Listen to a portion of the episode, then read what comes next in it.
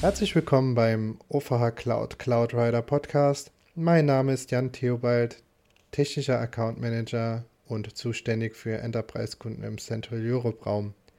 Michael und ich freuen uns, euch wieder nach einem kleinen Winterschlaf mit einer Themenreihe begrüßen zu dürfen. Das erste Thema, das wir heute besprechen möchten, ist, was ist eigentlich ein Server? Michael. Ja, hallo Jan, mein Name ist Michael Kantner. Ich bin Presets Engineer bei der OVH Cloud und ich habe mir diese Frage auch schon häufig gestellt und nicht nur mir. Ich habe diese Frage auch vielen meiner Kollegen gestellt, ähm, weil im persönlichen Umfeld ist das immer so, Micha, was machst du? Und dann sage ich, ja, ich bin Informatiker. Dann meine ich, ja, was mit Computern? Und dann sage ich, ja, eher mit Servern. Und dann ist die Frage, was ist überhaupt ein Server? und um dann zu erklären, was ich wirklich mache, ähm, vergeht in der Regel relativ viel Zeit. Die Antwort auf, was ist ein Server, ist relativ äh, vielfältiger Natur. Ähm, ein, ein, Server ist für mich ein, ein, Gerät, was einen Dienst über ein Netzwerk bereitstellt. Ähm, das ist natürlich eine relativ schwierige Definition, aber wahrscheinlich eine relativ präzise aus IT-Sicht, nämlich äh, ein Gerät, was einen Dienst bereitstellt. Ähm, moderne IT-Geräte stellen allerdings alle Dienste bereit. Und das gilt für ein Handy, das gilt für mein, mein Desktop-Computer, das gilt für meinen Fernseher, alle, mein Router, äh, alle stellen heutzutage Dienste bereit und genau genommen sind in dieser Definition alle Server. Aber wir verstehen unter Servern eigentlich was anderes. Daher mal meine Gegenfrage. Jan, was verstehst du denn unter einem Server? Ähm, also ich verstehe aus einem Server, wenn ich jetzt das mal einfach runterbreche, ein programmgesteuerter Rechenautomat. Weil im Grunde macht der Server oder das Stück Hardware nichts anderes als Rechenoperationen, die anhand eines Programmes das Ganze berechnen. Oder einem, man sagt auch Algorithmus, kommt ja aus der Mathematik. Daher würde ich sagen, das wird es auch treffen. Du hast noch die Komponente Netzwerk dazu genommen, was natürlich äh, ähm, rückwirkend betrachtet auf die letzten ja, 40 Jahre, 50 Jahre äh, tatsächlich fast immer der Fall war, wenn man mal davon ausgeht, wie groß die, die Geräte waren.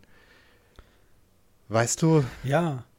Das, das klingt so ein bisschen, bisschen, bisschen krass, wenn wir von, von Server sprechen, weil, ähm, also für mich, also wenn ich es jetzt neu definieren würde, würde ich sagen, ein Server ist ein Computer in einem Rechenzentrum. das ist vielleicht die, die beste Definition von Server, äh, die ich so habe. Aber die stellt natürlich die Frage auf, äh, was ist ein, ein Computer und worin unterscheidet sich der Com Server von einem normalen Computer?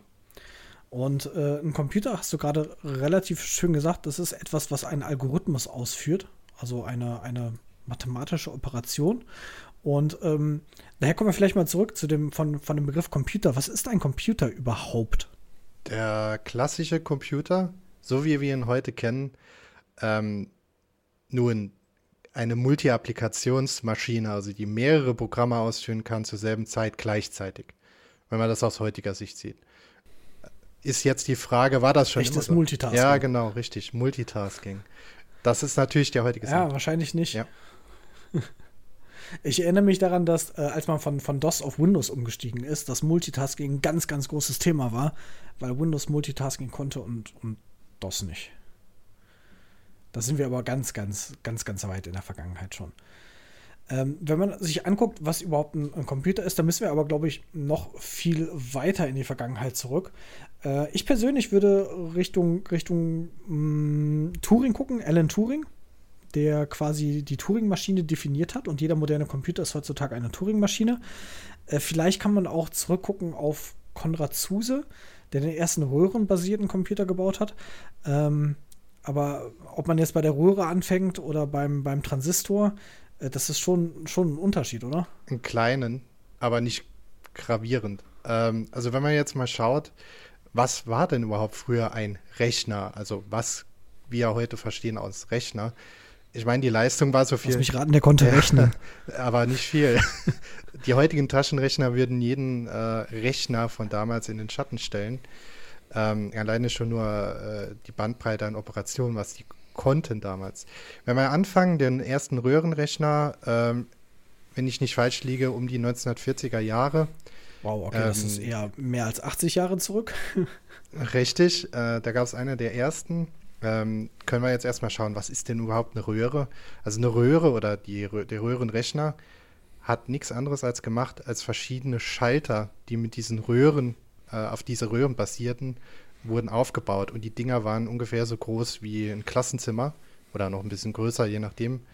Ähm, das war natürlich alleine schon nur die, die Hitzeentwicklung und die Störfaktoren für die Röhren war so immens, ähm, da musste irgendwas neu entwickelt werden. Und da kommst du jetzt nochmal ins Spiel mit den Transistoren. Mhm. Genau. Wenn man sich äh, Schalter anguckt, dann fragt man sich, warum ist ein Schalter eigentlich so, so wichtig in der Informatik? Naja, ein Schalter macht auf und zu, ne? der, der schließt halt einen Schaltkreis. Äh, das könnte man definieren als 1 und 0. Und genau letztendlich ist es das, was wir, was wir mit modernen Schaltkreisen tun. Wir definieren halt äh, 1 und 0. Das ist halt binäre Logik, weil das nur zwei Zustände kennt. Und binär ist digital Digitus 2, weil halt die Basis 2 ist.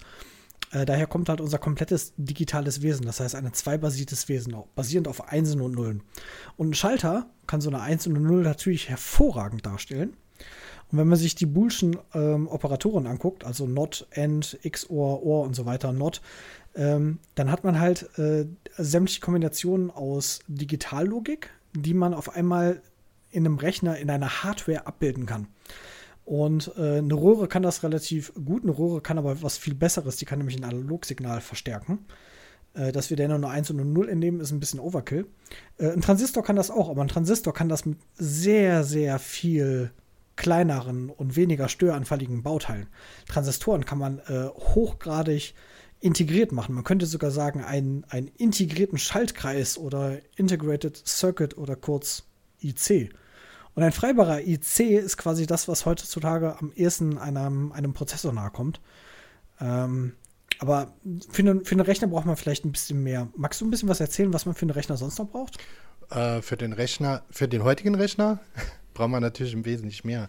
Ähm, heutzutage äh, braucht man natürlich den Mikroprozessor oder die CPU, ähm, natürlich Arbeitsspeicher, den RAM.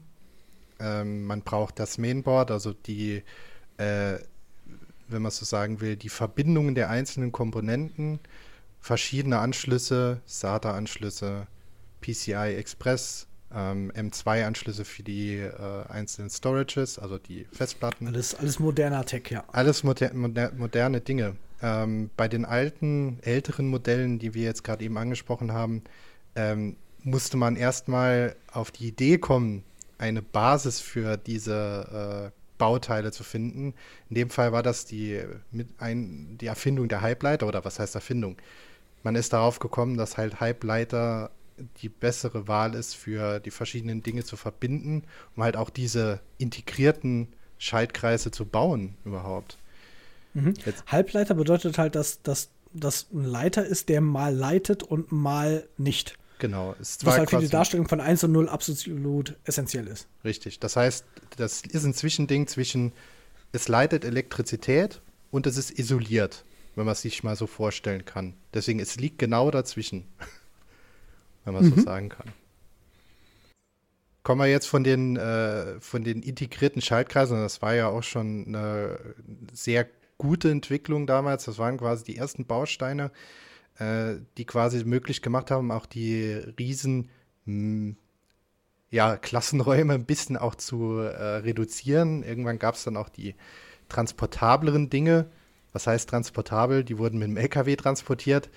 Naja, äh, wenn ich jetzt mal hole, wenn wir heute noch äh, solche Größenordnungen hätten, wäre es schwierig, ein Handy mitzunehmen. Äh, da hätte man einen eigenen transportieren LKW. wir auf dem LKW ein, halben, halbes RZ. Äh, richtig, oder Container-RZs gibt es ja, ja auch. Genau. Äh, deswegen äh, musste die Entwicklung weitergehen und da ging es dann auch hin zum Mikroprozessor. Also quasi die integrierten Schaltkreise auch nochmal verdichtet. was, auch, was war der größte Vorteil von den Mikroprozessoren, Michael? Naja, äh, man konnte die Rechenleistung extrem verdichten. Ich meine, eine Röhre, das ist was, was handfest ist. Selbst eine kleinere Röhre ist so groß wie ein Daumen oder zumindest ein kleiner Finger. Ähm, das heißt, Röhrentechnologie ist relativ groß, während man Transistoren auf eine Größe bauen kann und auch schon, schon früher konnte, die mikroskopisch ist, die du mit bloßem Auge überhaupt nicht erkennen konntest. Mhm. Diese, diese Strukturen ähm, sind heutzutage sehr, sehr viel kleiner geworden. Wir sprechen von, von 10 Nanometern oder 7 Nanometern Strukturbreiten die halt Transistoren darstellen. Damals sprachen wir aber noch von nicht nur Millimetern, sogar sogar Zentimetern. Das heißt, ähm, die, der Schritt von der, von der Röhre zum Transistor war quasi von der Größe eines, eines Raumes auf die Größe eines Schuhkartons. Und man konnte mit äh, Transistorcomputern immer noch mehrere Schuhkartons holen. Und zwar richtig große. Und äh, das war das, was man halt damals dann den Mainframe genannt hat. Hm. Und das ist für mich die Vorstufe von dem, was, was heutzutage ein Computer ist. Denn der Mainframe, der stellt halt zentral eine große Rechenleistung zur Verfügung und der wird über Terminals bedient. Damals waren die Terminals noch, ich sag mal, dumm, ja. ja. Also ein Terminal war quasi eine serielle Konsole, die dir auf dem Bildschirm seriell ASCII angezeigt hat und eine ASCII-Eingabemethode, also eine Tastatur. Und so konntest du mit der Tastatur über die serielle Schnittstelle mit dem Mainframe quasi kommunizieren. Und äh, erst als man die Netzwerktechnologie so richtig entwickelt hat und die Mikroprozessoren immer weiter integriert wurden, konnten aus diesen dummen Terminals relativ gut eigene Terminals wurden. Das heißt, äh, man hat einen Netzwerkstack realisiert, um halt remote auf diese Rechenleistung zuzugreifen. Und so ja. wurde aus dem, aus dem Terminal, was es früher gab, ein Stück Software, was auf einem anderen Computer läuft. Und von diesem Moment wurde meiner Meinung nach das Terminal zum Client und der Mainframe zum Server. Und das ist für mich die Geburtsstunde des Servers. Ja. Man konnte über Netzwerk auf diese Rechenleistung zugreifen. Vielleicht noch ein kleiner Fun-Fact äh, zu der Speicherung der Programme bei den früheren äh, älteren Modellen der Rechner oder Server oder Mainframes, wie du sagst. Also zum Zeiten der Röhren- und Transistorenrechner, äh, kannst du dir vorstellen, wie die gespeichert haben? Hast du eine Idee? Wenn es nicht weiß. Naja, ich habe ähm, eine, eine, Schulungsreihe über Storage, wo ich anfange mit äh, Floppy. Das ist quasi das, das äh, Älteste, was ich aufgreife. Aber ich weiß, dass es damals noch sehr viele ältere Sachen gab als Floppy-Disk, die mich schon binär gespeichert haben. Und du wirst mir jetzt erzählen, womit die richtig gespeichert haben. Halte ich fest. Sie haben tatsächlich ja? ein Bild von dem Schaltkreis gemacht, also von der Schalttafel. Ein Lichtbild. Ein Foto vom Mini-C, das ist ja, das ist ja großartig. Weißt du, wie man heutzutage äh, Prozessoren entwickelt, beziehungsweise Prozessoren produziert? Nee, sag mal. In, indem man einen sogenannten Wafer, das ist halt quasi so eine große Silikondisk, mit UV-Licht belichtet. das heißt, das, was du machst, um ein Foto zu entwickeln, ist nämlich quasi das Negativ zu belichten. Und das macht man in der modernen Prozessorentwicklung. Äh, so baut man heutzutage Prozessoren, indem die mit UV-Licht belichtet werden. Äh, das ist ja schön. Das heißt, wir haben da eine, eine wunderbare Analogie zur Fotografie, die schon seit, äh, weiß nicht, den 70er Jahren Bestand hat. Ja, ungefähr. Ich meine, äh, Dinge irgendwo aufzuschreiben oder zu malen, gibt es ja schon Jahrtausende. Und man sieht, es ist immer noch einer der wichtigsten Speichermedien, ein Foto. Es gibt ja heutzutage noch das äh, beliebtes, den beliebten Screenshot. auch noch häufig zum Speichern von in Anführungszeichen Daten genutzt.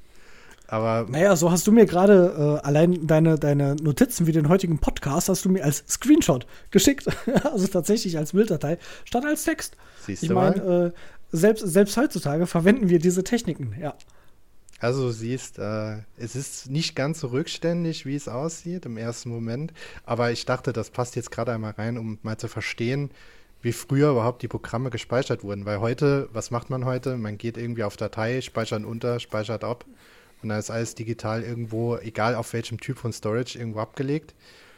Dort war es halt einfach, ja, man musste halt anhand von Schalt, ja, Verbindungen eigentlich, das war nichts anderes als Schaltverbindungen, eine spezielle Rechenoperation abspeichern. In dem Fall musste man halt ein Bild machen, ne? Und witzigerweise auch äh, hast du eben Mainframe erwähnt und auch die Terminals.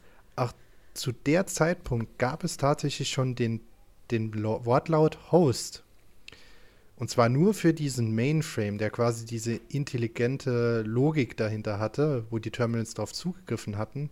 Und diesen Begriff, den verwenden wir sogar noch heute. Den verwenden wir ja wieder für ganz moderne Technologie. Selbst wenn wir über Cloud sprechen, sprechen wir über Hosts. Wobei da auch gerne mal das Wort Node vorkommt, was aber damals auch schon verwendet wurde. Richtig. Ähm, das heißt, wir, wir recyceln quasi Begriffe in der Informatik, weil uns die Begriffe ausgehen und überhaupt nicht mit dieser modernen, schnellen Entwicklung nachkommen. Wenn wir mal zurückkommen zu der Frage, äh, was überhaupt ein Server ist, dann ist das ja nicht nur ein Computer im Rechenzentrum, sondern wir haben ja auch gerade gesagt, etwas, was einen sogenannten Dienst anbietet. Äh, aber an der Stelle gibt es halt auch viele, viele Missverständnisse. Ähm, wenn ein Server, sagen wir, ausschließlich Dienste anbietet, das heißt nichts anderes macht, außer Dienste anbieten, dann fallen so Sachen wie, wie Handys und Desktop und Tablets und sowas weg als Server. Dann bleiben wir fast nur noch mit den Computern im Rechenzentrum über. Äh, aber da ist ähm, das Missverständnis, dass auch Dienste, also das Stück Software, was auf der Hardware läuft, auch Server genannt wird. Äh, zum Beispiel der Begriff MS SQL Server. Der Begriff MS SQL Server kann den Dienst meinen, der darauf läuft. Das kann den physischen Server meinen, auf dem der MS SQL läuft. Oder das kann den Namen der Software Microsoft SQL Server meinen. Ja. Ähm, das heißt, der Begriff Server kann für Software, für den Dienst und für den Server selber stehen. Und äh, das ist manchmal schwierig im, im Job, da ähm, vorher eine Definition zu finden. Das heißt, in den meisten Gesprächen muss man den Begriff Server tatsächlich definieren, obwohl wir den alltäglich verwenden. Das ist richtig. Ich meine, es gibt ja auch den Application Server. Jetzt wird es schwierig. Genau, der Application Server, der ist relativ modern. Ähm, wenn man anfangs, also an die Anfangszeiten der Server zurückdenkt, ja, E-Mail-Server, äh, File-Server, klar, genau. das sind die klassischen äh, Einaufgaben Bare Metals oder ein, Einaufgaben Bleche, wenn man es jetzt mal so überlegt. Heute sagt man ja alle für alles. Genau, da war das, da war das Äquivalent, ne? Ja. Da war halt irgendwie der äh, ein, also wenige Server mit wenigen Diensten und meistens war die Beziehung zwischen Server und Dienste eins zu eins. Das heißt, die Größe des Servers hat definiert den Dienst, den man da braucht. Also jemand, der was übers Web an, anbietet, der braucht einen größeren Webserver als jemand, der das nicht tut. Äh, jemand, der aber, weiß ich nicht, viel Buchhaltung macht, braucht vielleicht einen größeren Datenbankserver als jemand, der keine Buchhaltung macht. Niemand macht keine Buchhaltung. Das war ein schlechtes Beispiel. Lass das nicht unsere äh, Buchhaltung hören. Naja, gut. Äh, der, der Punkt ist jedenfalls, man hat halt zwischen Servern und Diensten eine 1 zu 1 Beziehung gehabt. Und ähm, das war halt ein limitierender Faktor. Und einige Dienste waren halt früher schon so weit, zum Beispiel Datenbankservern, dass mehrere Server zu einem Cluster zusammengefügt werden mussten. Äh, ein Cluster würde für mich einfach nur verbieten, äh, bedeuten, ein Satz Server, der im Verbund gemeinsam einen Dienst anbietet. So würde ich einen Cluster heutzutage nennen. Gehst du da d'accord oder hast du von einem Cluster eine andere Definition? Nee, tatsächlich habe ich da jetzt auch keine andere, bessere Definition davon. Äh, du hast recht, also früher gab es auch schon Clustering. Äh, gibt es tatsächlich oder gab es auch damals schon für E-Mail-Server. Äh, File-Server noch nicht ganz so ausgebaut, gab es aber immer noch. Datenbank war schon immer interessant. Die wurden öfters schon als Cluster gesehen oder als Cluster aufgebaut. Mhm. Ähm, wenn wir jetzt mal nehmen, das gängigste MySQL, äh, also die Version MySQL oder die Software MySQL, ähm, war auch schon früher relativ schnell zum Clustering gebaut worden, aber eher im Enterprise-Segment. Da gab, musste sogar, glaube ich, eine Lizenz genommen werden. Ansonsten war das gar nicht so einfach möglich über das Clustering. Ich mich da genau. Lizenzen sind da, sind da schwierig. Der klassische Fall von Clustering ist halt, weiß ich nicht, bei einem Webserver. Äh, Webserver greifen auf die gleichen Daten zu, man stellt einen Load Balancer davor. Das heißt, äh, es gab vorher schon den, den Bedarf, mehrere Maschinen für einen Dienst zusammenzufassen. Ähm, es gab aber nicht nur den Grund, dass die Rechenleistung war, sondern zum Beispiel bei Webservern ist der häufige Grund, dass man mehrere Webserver verwendet, um die Ausfallsicherheit einfach zu gewährleisten. Indem man mehrere Server dasselbe tun lässt, einen davor schaltet und dadurch eine höhere Ausfallsicherheit hat. Wenn ein Server äh, ausfällt, dann ist das halt weg. Jetzt sind aber die, die Rechenleistungen in den letzten Jahrzehnten enorm gestiegen. Und häufig war das halt so, dass ähm, die zusätzlichen Ressourcen, die man hatte, weil man eben eine Ausfallsicherheit haben wollte, äh, viel zu viel waren. Und die konnte man überhaupt nicht auslasten. Also brauchte man irgendwas, um die, die verfügbare Rechenleistung immer besser auslasten zu können. Das heißt, äh, es wurde, wurde der Bedarf größer, irgendwie diese Infrastruktur in mehrere Stücke zu zerkleinern. Und da sind wir jetzt bei dem Thema Virtualisierung.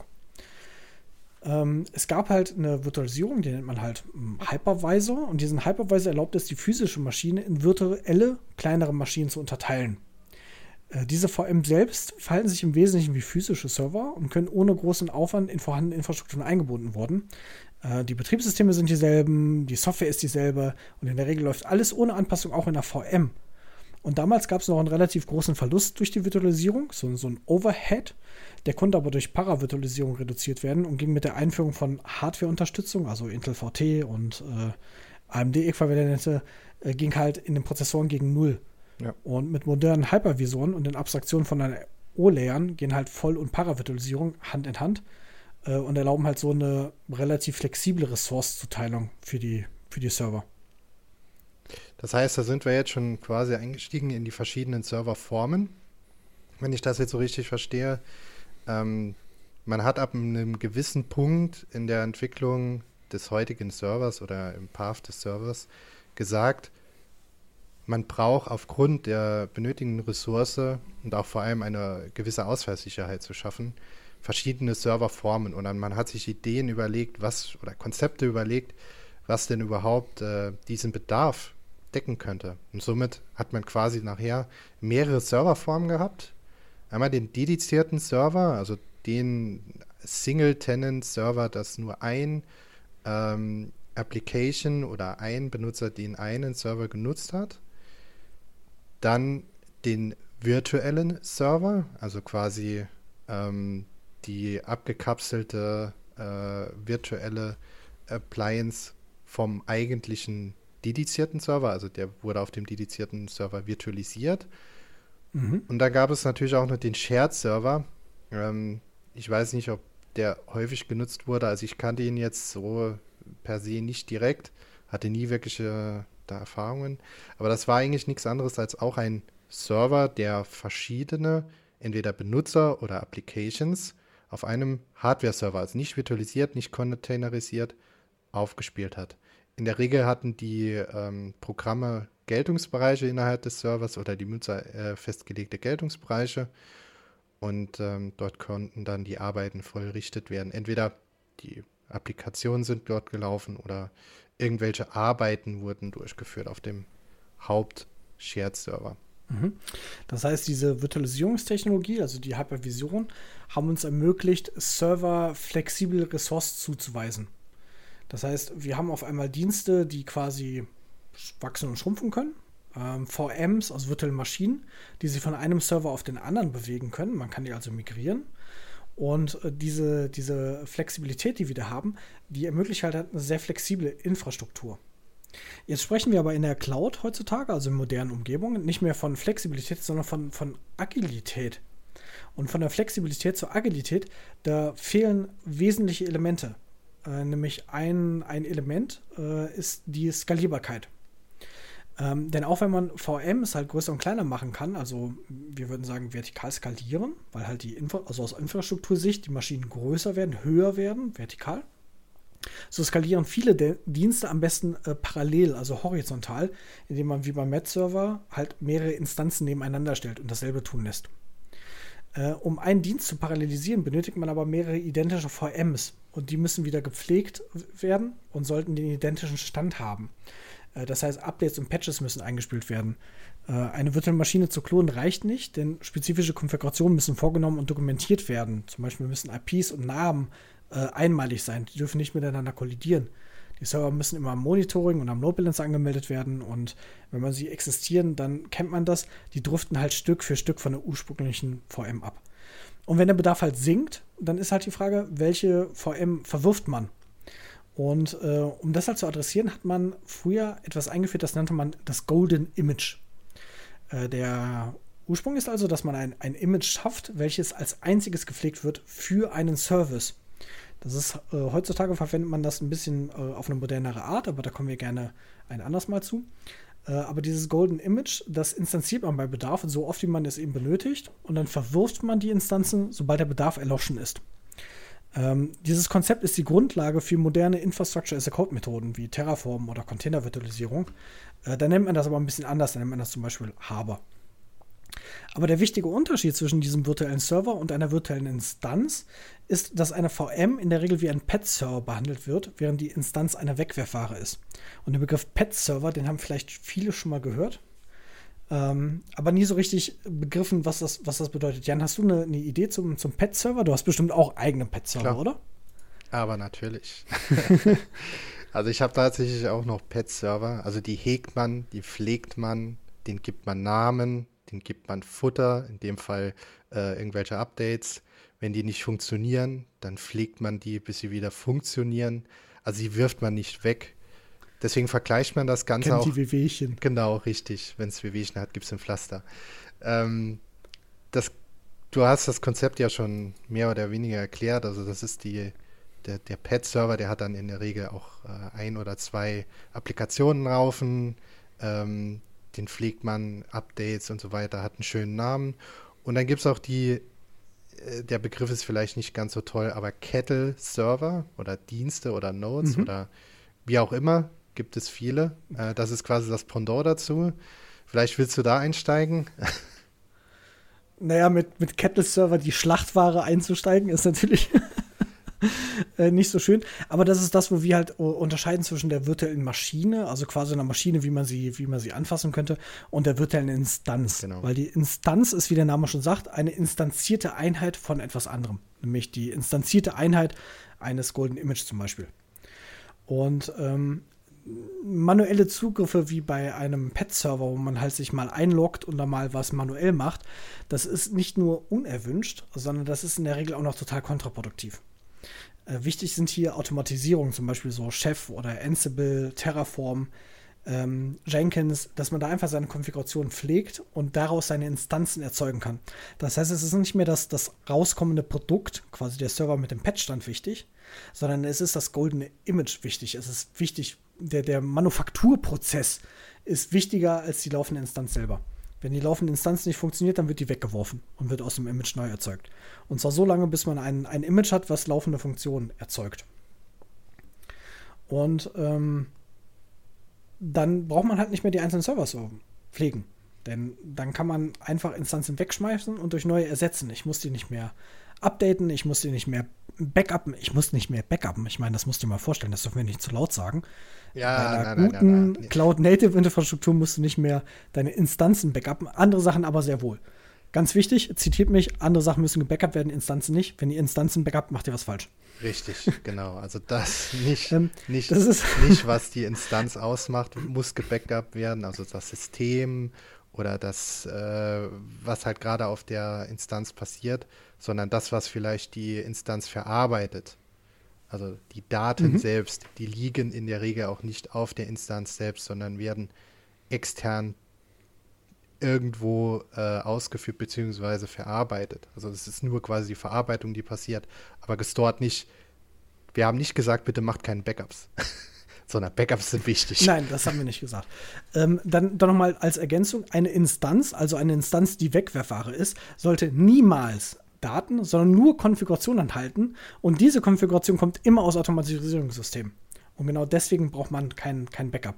Die Daten und Konfiguration müssen selbstverständlich gesichert werden, aber außerhalb der Instanz. Das ist der, der, der wichtige Punkt, den wir machen wollen. Genau. Und das ist auch in der Regel in jedem, egal, jedem Kochbuch oder Cookbook ist das beschrieben, dass die Daten nur prozessiert werden und nicht gespeichert werden auf der Instanz, weil das wäre dann auch äh, an dem, an der Idee dahinter vorbeigedacht. Ich persönlich bin ja der Meinung, dass dieses, ich sag mal, herzlose Umgehen mit seinen Pet-Servern, ich meine, die hat man doch lieb. ich meine, wie lange habe ich meine eigenen Server gepflegt? Äh, und die einfach zu, zu löschen, in den Kopf zu schießen, wenn ich die nicht mehr brauche, ich glaube, das ist irgendwie so eine herzlose Art, mit Servern umzugehen. Und ich glaube, deswegen sträuben sich einige Leute immer noch gegen die Cloud. Just my two cents. Ja, das stimmt. äh, was gab es früher für tolle Na Benamungssysteme für die einzelnen Services? In der Regel griechische Götter oder sowas in die Richtung. Hat man schon gesehen. Oh ja, die sind sehr beliebt gewesen. Ich hatte äh, mal einen Hermes und auch einen Zeus. Ein Hermes-Server hat, glaube ich, jedes Unternehmen Ja, gehabt, natürlich. oder? Den im Hermes-Service bin ich in mindestens drei Unternehmen begegnet. Also der Hermes, äh, wer keinen Hermes hatte, mal zu pflegen, der weiß gar nicht, was Der er ist gar verpasst kein hat. richtiger Informatiker. Genau. ich hatte auch schon den Zeus. Also es war schon ein Zeus. Ein Zeus hatte ich auch schon. Ja, damals 2004 oder 2005 Ja. kann ich mich erinnern. Da kam nämlich äh, da war äh, Multi Multicore war auf einmal voll das Thema. Genau. Und dann war das nicht mehr Single-Core-Prozessoren, sondern Multicore-Prozessoren und da war ein Quad-Core. Das musste ich mal feststellen. Damals war es ein Quad-Core und das war der Zeus. Oder zu, Nichts Geringeres. oder zu dem Zeitpunkt, wo es dann angefangen hat, auch Multi-CPUs auf den, äh, auf den ganzen äh, Mainboards zu geben. Das war tatsächlich unser Zeus, den ich kannte. Der hatte mehrere CPUs auf dem, auf dem Mainboard. Und das war das Highlight und natürlich hat er dann auch den Zeus verdient. Vielleicht, um die Hörer noch aufzu, aufzuklären, was der Hermes ist. Also der Hermes ist klassisch äh, der Götterbote, also sprich der E-Mail-Server, hat man öfters so genannt. Genau, der hieß gerne so. Messaging-Dienste. Weil was viele auch nicht wissen, ist, dass äh, E-Mail ja aus, aus mehreren Diensten besteht. Ne? Ja. Wir haben halt einen, einen, Postmaster, einen, einen LDA, also den Local Delivery Agent, den Mail Delivery Agent, den Transport Agent, äh, den Postfach Agent, ähm, die Postfachdienste. Da hängen also Mail-Server ist ein Thema für sich, das können wir vielleicht nochmal bei. Gelegenheit aufgreifen. Aber heute sprechen wir über Server allgemein. Und äh, wir waren beim Thema äh, Flexibilität. Aber wenn man Agilität haben will, das ist ja heute so ein Buzzword in der Cloud, dann benötigt man neben der Flexibilität und Skalierbarkeit noch eine weitere wichtige Zutat, nämlich Metriken und vor allen Dingen Automatismen. Und zwar Automatismen bedeutet, dass alles ohne menschliches Eingreifen möglich ist. Und das sind halt so Dinge wie ein Elastic Load Balancer oder wie wir nennen das Distributed Resource Scheduler oder Resource Pooling. Das sind nur einige verwendete Techniken. Genau. Und mit diesem stetigen Wachstum an Rechenleistung wurde möglich, Server leistungsfähiger zu bauen und wenige physische Maschinen für viele virtuelle Maschinen zu verwenden. Das heißt, die Packdichte steigt. Genau, die Auslastung diese- der Ressourcen war einfach viel besser. Man hatte früher einfach n- nicht die Möglichkeit so skalieren, wie man heute skaliert. Der, man musste immer einen gewissen Vorrat, in Anführungszeichen, von Ressourcen vorhalten, damit, falls ein Peak kommt, nicht der dedizierte Server ausgelastet ist. So greift man auf die Ressourcepools zu. Ähm, man hat dann durch das System auch Alertings und so weiter, dass es ein bisschen einfacher gestaltet ist und auch eine bessere Verteilung, wie du es schon eben von VMware äh, erwähnt hattest. Also es, Mhm. äh, Ich erinnere mich noch damals an dem Unternehmen, wo ich war. Ähm, da ist die Rechenleistung halt mit der, mit der Hardware so schnell gestiegen, dass die Software überhaupt nicht mehr hinterherkam. Und da war es halt ähm, wichtig, eine, eine hohe Packdichte zu erfordern. Und selbst wenn du mit Virtualisierung damals vielleicht 20 oder gar 30 Prozent Rechenleistung verloren hast, hat man das einfach in Kauf genommen. Weil man den Server dann halt einfach zu 80, 90 Prozent auslassen konnte ähm, und nicht mehr mehrere Server gebraucht hat. Ähm, das Problem mit so einer hohen Packdichte ist aber auch, man beschafft die Leistung in großen Paketen. Das heißt, äh, es ist immer ein großer Invest, eine neue Maschine zu kaufen. Und wenn eine Maschine kaputt geht, dann hast du auch den, den Verlust ähm, von mehreren virtuellen Maschinen. Das heißt, der Verlust einer physischen Maschine tut schlagartig sehr viel mehr weh, als das früher der Fall war. Und das heißt, das Beste, was du machen kannst, ist nicht nur deine Services auf viele Host-Systeme verteilen, sondern äh, seine Instanzen auf viele Host-Systeme und verteilen und nach Bedarf irgendwie buchen zu können. Und zwar unabhängig von der starren Struktur physischer Infrastruktur. Das heißt, wenn du auf einmal deine, deine Rechenleistung dynamisch buchen könntest, unabhängig davon von der Hardware, die du kaufst. Und äh, diese Möglichkeit haben wir, diese Skalierbarkeit, die Flexibilität und diese Agilität, die haben wir in einem Infrastructure as a Service Dienst, der sich heutzutage Public Cloud nennt. Das heißt, auf einmal kannst du deine Ressourcen buchen, unabhängig von der darunterliegenden Infrastruktur und Server und ohne diese gesamte Komplexität. Deswegen sage ich an dieser Stelle, herzlich willkommen in der Public Cloud. Herzlich willkommen in der Public Cloud. Das war schon mal ein super Vorausschau, ein Vor- Vorausschauen in die nächste Folge. Ähm, danke, Michael, für deine Zeit heute. Ja, sehr gerne. Denn wer denkt, dass die Geschichte des Servers hier endet, der, der täuscht sich. Wir liegen immer noch viele, viele Jahre in der Vergangenheit. Und äh, auch der, das Verständnis von, von Diensten, den wir heute noch benutzt haben, um Server zu definieren, hat sich halt stark verändert. Und ähm, es wird noch sehr viel mehr geben. Das heißt, wir haben jetzt gerade mal an der Grundlagen, an dem, an dem Untergrund von Public Cloud gekratzt. Und ich hoffe, Jan, dass wir da bei nächster Gelegenheit wieder einsteigen werden. Genau, und dann schauen wir uns an die Public Cloud in der Nutshell. Also nicht nur die, die Shell außen, sondern auch in der Nu- Nussschale einmal anschauen. Denn dann fängt es richtig an mit den verschiedenen Begriffen, die wir erstmal erklären müssen. Äh, da müssen wir quasi ein eigenes Vokabular erstmal festlegen. Dass jeder haben wir heute schon gemerkt, dass wir das Vokabular, Vokabular mehrfach verändert haben, während wir gesprochen haben. Äh, aber so ist das in der IT-Welt.